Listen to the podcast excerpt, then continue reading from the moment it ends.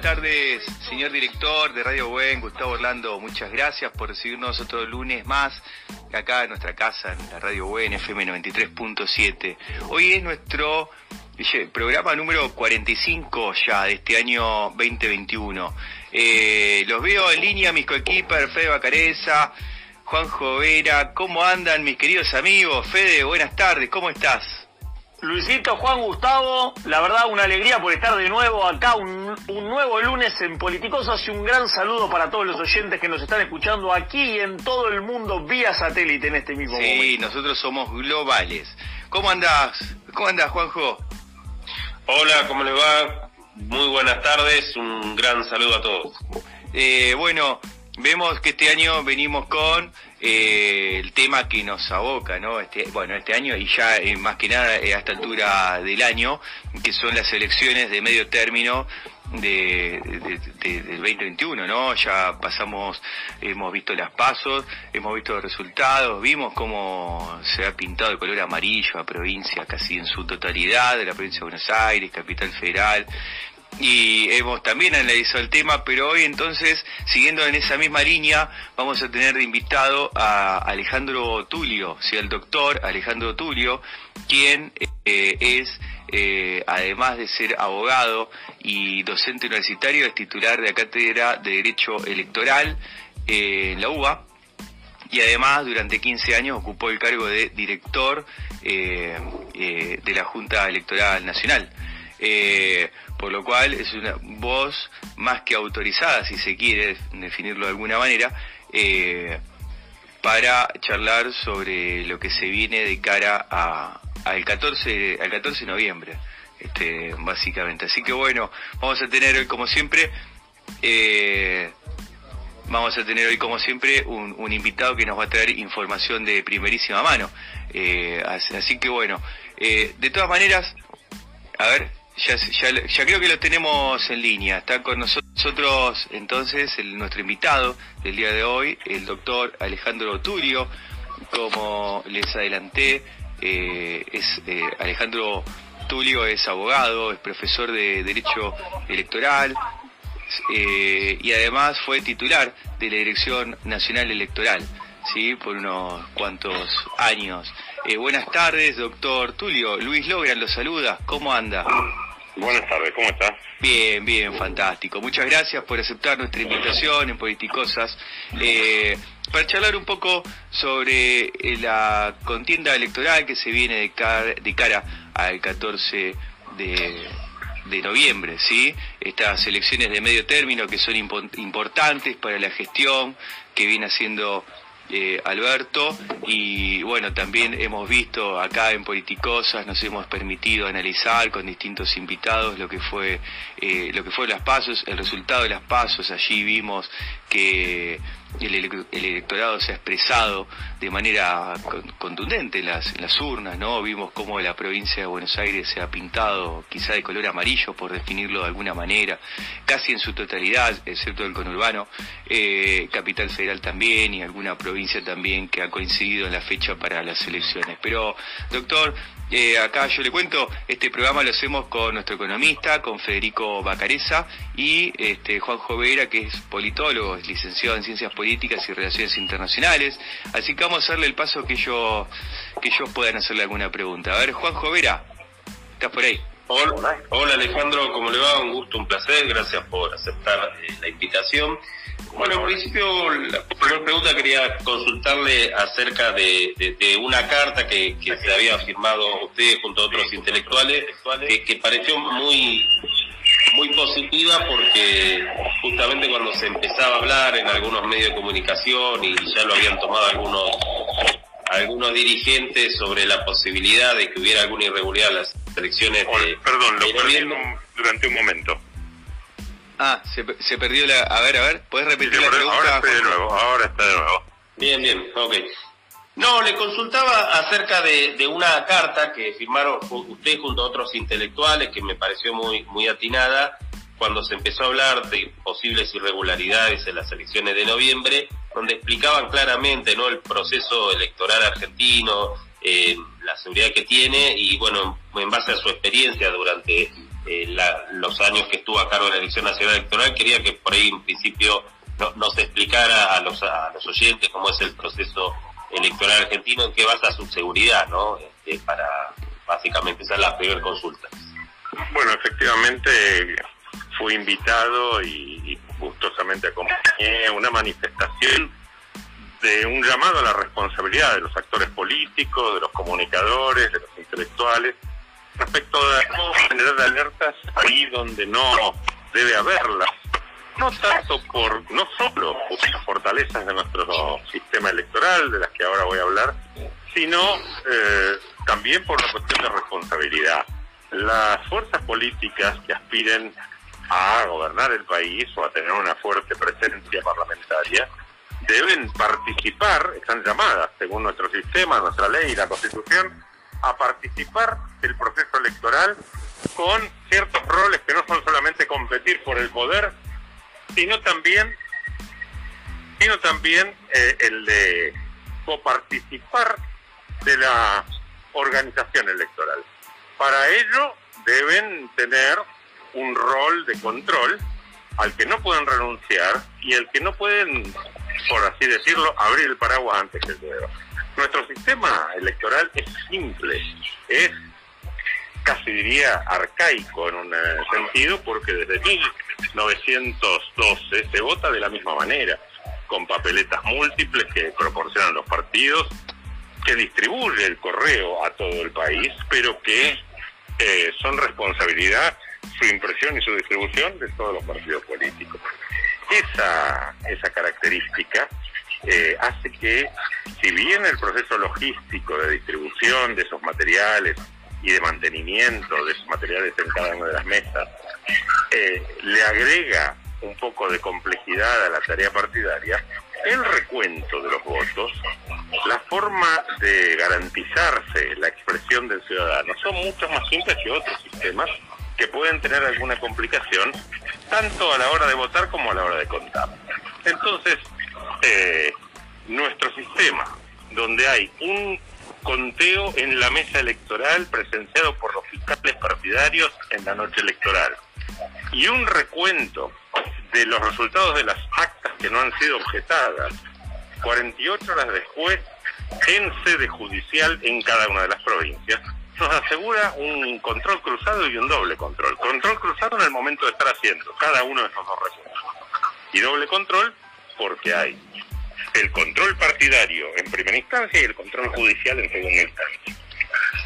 Estas características que no tienen lugar en algunos otros países prácticamente blindan al sistema electoral de cualquier tipo de manipulación, porque o se concentra la manipulación en un proceso, pero luego queda trunco porque a las 48 horas comienza su señal definitivo, o tendría que ser dada, y es un poco lo que se insinuó en algunas comunicaciones periodísticas, en la propia mesa electoral, en el momento de la elección.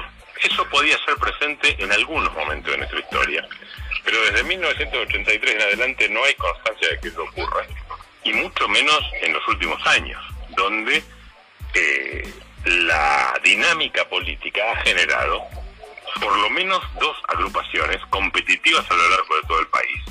Y allí donde gobierna Juntos por el Cambio, el Partido Justicialista o eh, el Frente de Todos es muy poderoso, y estoy hablando de Mendoza, Jujuy mm. y Corrientes, o allí donde gobierna, o, o Capital mismo, o allí donde gobierna eh, el Partido Justicialista, Juntos por el Cambio también tiene presencia suficiente. Entonces sería subestimar la responsabilidad de las fuerzas políticas en el control electoral, pensar que es tan fácil alterar la voluntad popular.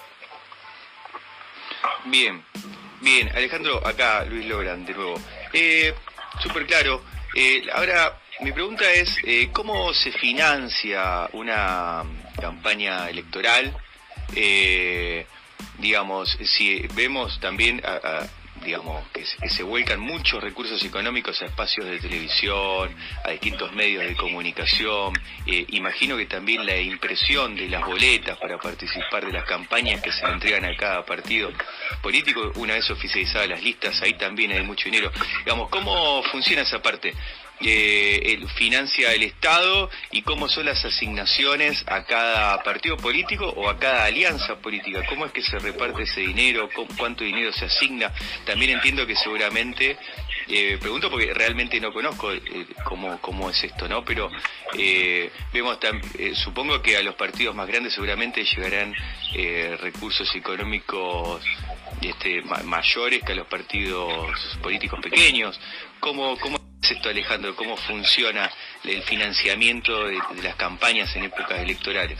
Bueno, en primer lugar, el financiamiento de las campañas televisivas y radiales eh, es absolutamente a cargo del Estado. Está prohibido contratar espacios en la radio o en la televisión.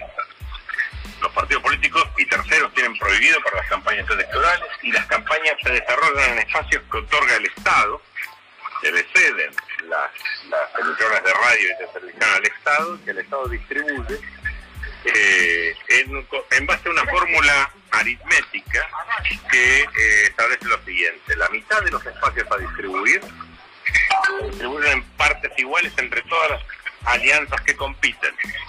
Y la otra mitad eh, se distribuyen en proporción a los votos obtenidos en la última elección de la misma categoría de cargo.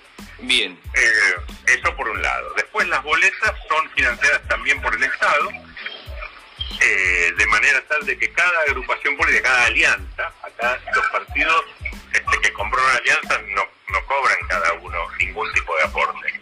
La alianza como conjunto percibe los aportes y eh, esta, estos aportes permiten imprimir el equivalente a dos boletas por cada uno de los electores registrados por, en el padrón electoral del circuito de que se trate.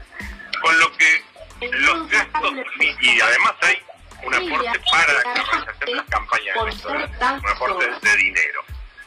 Las primeras son en especie, tanto lo de boletas, eh, perdón, tanto lo de radio como televisión, hay un aporte de dinero para boletas exclusivamente y un aporte para campaña en general. Esto no es el 100% de los aportes. Los partidos grandes tienen además capacidad de recaudar en forma privada una parte de... Ah, eso iba a preguntar, ¿cómo es el tema de las donaciones? Pero esto le garantiza a cualquier agrupación política, aunque no tenga capacidad de recaudación privada, poder estar en condiciones de participar y tener una presencia eh, informacional, mediática suficiente como para que sus propuestas sean conocidas por el electorado. Bien, bien.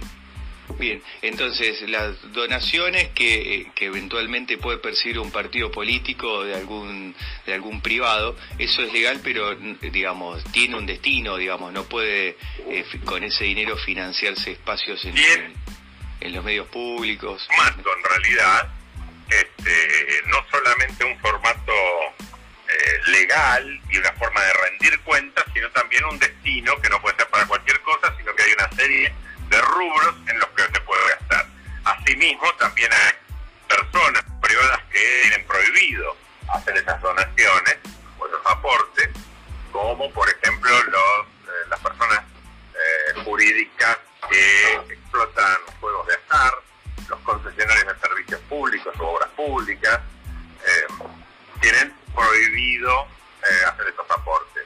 Y todos los demás, personas físicas o jurídicas, tienen un límite hay una proporción respecto de los gastos permitidos que pueden ser eh, otorgadas por eh, el sector privado. Bien, bien.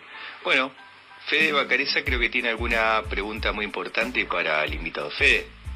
¿Qué tal, doctor? Buenas tardes. Una consulta. Por ahí mirando un poquito para atrás, no sé si se acuerdan, hace unos años había se había propuesto la, se ha armado una propuesta para el voto electrónico, el famoso voto electrónico, la gestión de Cambiemos Juntos, eh, tantos nombres ha tenido ya. Se había propuesto varias veces, eh, insistido justamente desde 2013, en 2015, hay que ir al voto electrónico. Voto...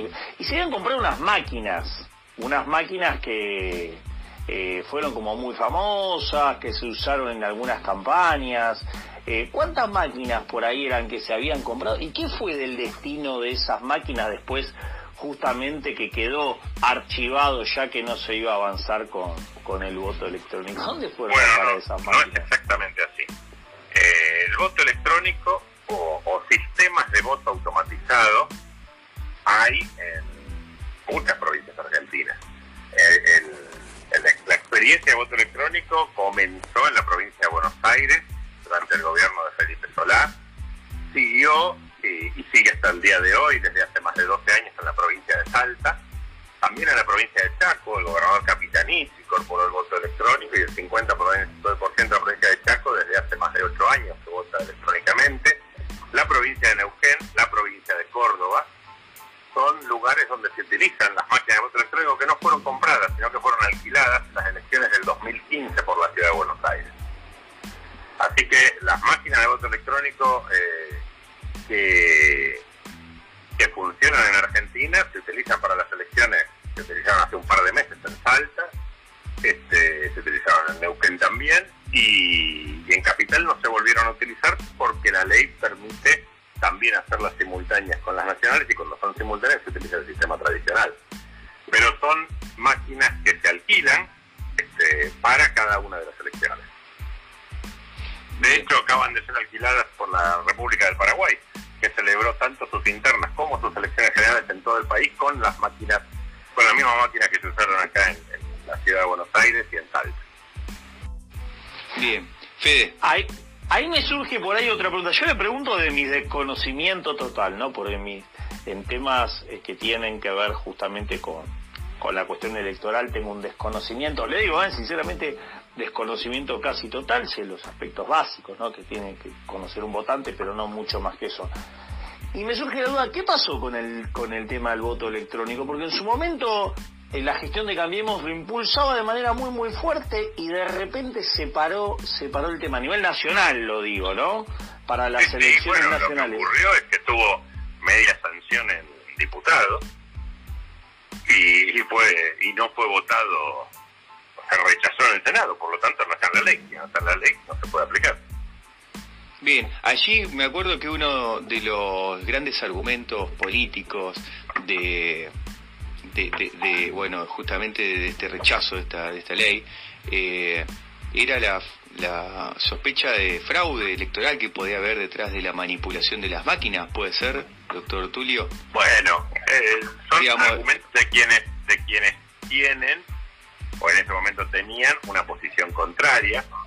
Este, pero digamos, en Salta no hubo fraude nunca, ganó el Partido Justicialista en todas las elecciones que hubo,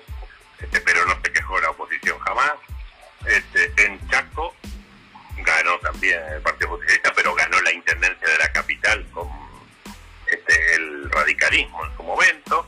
Eh, en Neuquén gana el Movimiento Popular Neuquino, pero también ganó el radicalismo, bueno, lo cambiemos en algún momento. Todos los partidos ganan con, con todos los sistemas de votación. Todos los sistemas tienen cierta vulnerabilidad, pero también tienen la posibilidad de ser controlados. El voto electrónico, como era 40 años, el voto electrónico tiene más de 70 años. Este, en Estados Unidos se usa desde los años 50. Eh, en los, como era hace 40 años, o 30 años incluso le diré, era, tenía ciertas vulnerabilidades insuperables para un país como el nuestro. Pero el concepto que, que se inventó precisamente para las elecciones de Salta, de una boleta que fuera, que tuviera un voto impreso y que además registrara electrónicamente en la boleta y no en la máquina eh, esta, esta opción electoral, prácticamente es inviolable. Por lo tanto, eh, las cuestiones estas vinculadas al fraude nunca nadie se las tomó demasiado en serio. Este, la- el rechazo fue una, una cuestión de opción porque eh, los votos que determinaron el rechazo fueron de provincias que ya no usan tampoco la boleta general, sino este, la boleta única. Y muchos preferían en ese momento la boleta única de papel antes que, el voto electrónico. Como todos los sistemas, con el control adecuado, eh, con la tecnología más moderna y con el control adecuado, tienen ciertas seguridades. Pero esto es como lo que decíamos antes. Yo hablé de la fortaleza de nuestro sistema contando con la fiscalización adecuada. Sin fiscalización electrónico, manual, boleta única, boleta múltiple, voto por correspondencia o voto presencial, todos los sistemas son vulnerables. La diferencia que tiene el voto electrónico es que se nota más rápido la vulnerabilidad. Por lo tanto, se puede descubrir más fácilmente.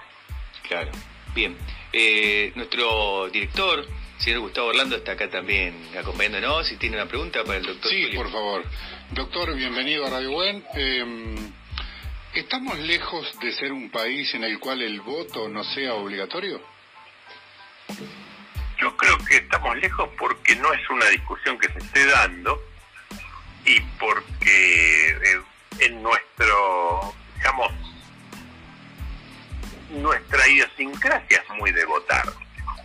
Hay muy pocos países en el mundo que el voto sea obligatorio. En el, en el mundo hay 205 estados que celebran elecciones para elegir a sus gobernantes, debe haber 170 más o menos.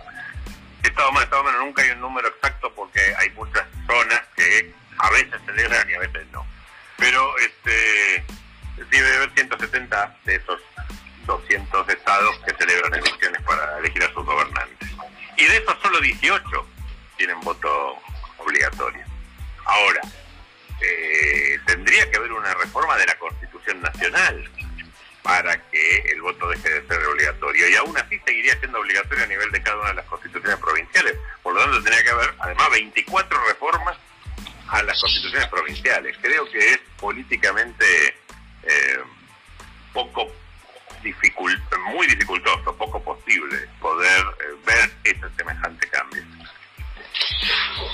Bien, bien. Bien, doctor, bueno, tenemos ahí una preguntita más de Juanjo Vera y lo despedimos. Sabemos el esfuerzo que hizo para estar en Politicosa, por eso no queremos robarle mucho tiempo. Juanjo. Sí, sí, le quería consultar eh, su análisis o opinión respecto a, la, ley de, la, las pasos, ¿no? O sea, tanto en esta elección de este año como en 2019 ha tenido un cimbronazo más que importante en la alianza gobernante, con la particularidad que no es el resultado definitivo. Entonces, por ahí, a futuro, ¿qué opina de la ley paso? Si debería ser mejorada, si debería ser reformulada, ¿cuál es su opinión a lo largo de estos años que se ha implementado? Eh, a ver, yo creo que como toda norma, como todo sistema político, es siempre es mejorable y siempre debe ser revisada críticamente. Creo que esta vez, como nunca, se ha demostrado la utilidad de la competencia política y la, inutilidad de forzar acuerdos. De hecho, este, al partido que más competencia tuvo es al que mejor le fue en las elecciones. Junto por el Cambio ha tenido eh, en 17 provincias competencia interna, en algunas muy grandes, por ejemplo, cuatro listas de Santa Fe, cuatro listas en Córdoba, y ganó las elecciones en casi todos los lugares donde hubo competencia. Eh, y, por otro lado, el Frente de Izquierda, que difícilmente arañaba el 5%, superó cómodamente el 5% esta vez a nivel nacional, que es una marca importante en un país tan polarizado, porque también ha hecho competencia. Entonces, eh, ha habido más gente que se ha inclinado por votar.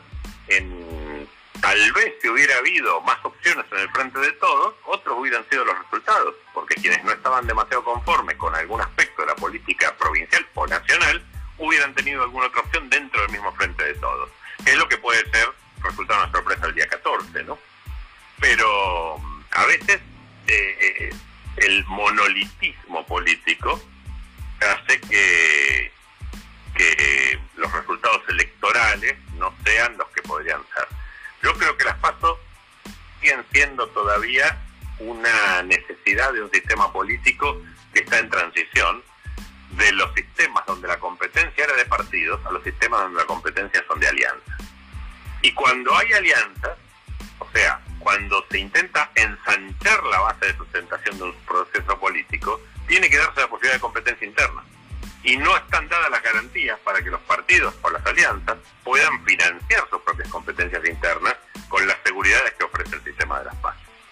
Y eso es precisamente lo que permite la alternancia, eso es lo que permite la competencia y eso es lo que permite, por ejemplo, ¿ah? que este, el, el, oficialismo en este momento, en la mayor parte del país y en el gobierno nacional, como es el frente de todos, se pregunte a sí mismo qué pasó antes de tener el veredicto final. Por lo menos tuvo un tiempo, tuvo dos meses para reaccionar. Después, si la reacción es suficiente, no es suficiente, es temporánea, no es temporánea, este, si no hubiera habido pasos, esos hubiesen sido los resultados de la de la elección. Y entonces, este, todo todo sería diferente. Bien. Doctor, la última pregunta. Ahí lo escuchamos atentamente en este, este ejercicio de, que, que, hizo usted ¿no? respecto al derecho comparado respecto a la norma electoral con otros países, en cuántos países el voto es obligatorio, en cuántos no. Eh, ahora, la pregunta es, Argentina yo veo como que tiene eh, elecciones cada dos años, ¿no es como mucho eso respecto a otros países? Lo pregunto realmente desde la ignorancia, ¿no? Pero me parece, a ver, que, que, que genera eso también como un desgaste de derogación. Los países, eh, los países unitarios suelen tener elecciones no con fecha fija, pero digamos cada cuatro años. Bien. ¿no? Este, incluso algunos cada cinco. Eh, pero celebran elecciones, no celebran las elecciones municipales, regionales y las, este, y las nacionales juntas. Las celebran en fecha diferente, con lo que terminan votando año por medio. Por ejemplo, el domingo pasado, no, el anterior, hubo elecciones en Paraguay, municipales. Sí. El año que viene, no, en el 2023 habrá presidenciales. Siempre se las, se, las rebuscan los países para tener cada dos años una compulsa electoral para ir viendo, para ir midiendo la temperatura. En Estados Unidos ustedes piensen que es nuestro modelo del que, del que nosotros este, tomamos el modelo constitucional, las elecciones son cada dos años, pero no solamente sino que se renueva la totalidad de la Cámara de Diputados cada dos años. Entonces, este, es, aún más intenso que, nosotros. En los países europeos, donde son países generalmente parlamentarios, ahí sí no hay elecciones intermedias, el Parlamento se renueva este, totalmente, pero el presidente de, el primer ministro o presidente del gobierno, no el presidente de la República, eh, ni el rey pueden disolver el Parlamento en cualquier momento y hacer elecciones. Entonces, a veces ocurre que hay periodos largos donde pasan cuatro años sin elecciones, pero a veces hay cuatro años donde hay cuatro elecciones. Ocurrió en España antes de las elecciones estas, donde Pedro Sánchez resultó electo. Entonces, este, hay para todos los gustos. Yo creo que es mm, realmente es someter a un estrés electoral muy grande tener elecciones cada dos años. Claro, yo opino lo mismo, por eso me, parece como muy... Pero, eh, pero suele ser, suele ser lo que termina ocurriendo, aún en los países donde se podría prolongar más el, periodo. Bien. Bueno, doctor, muchas gracias por estar en Politicosas. Gracias por permitirnos estos minutos. No, por favor, y, un gusto, ¿eh? aclarar esto tan importante. Lo dejamos comprometido, seguramente en alguna otra oportunidad lo estaremos convocando desde Politicosas.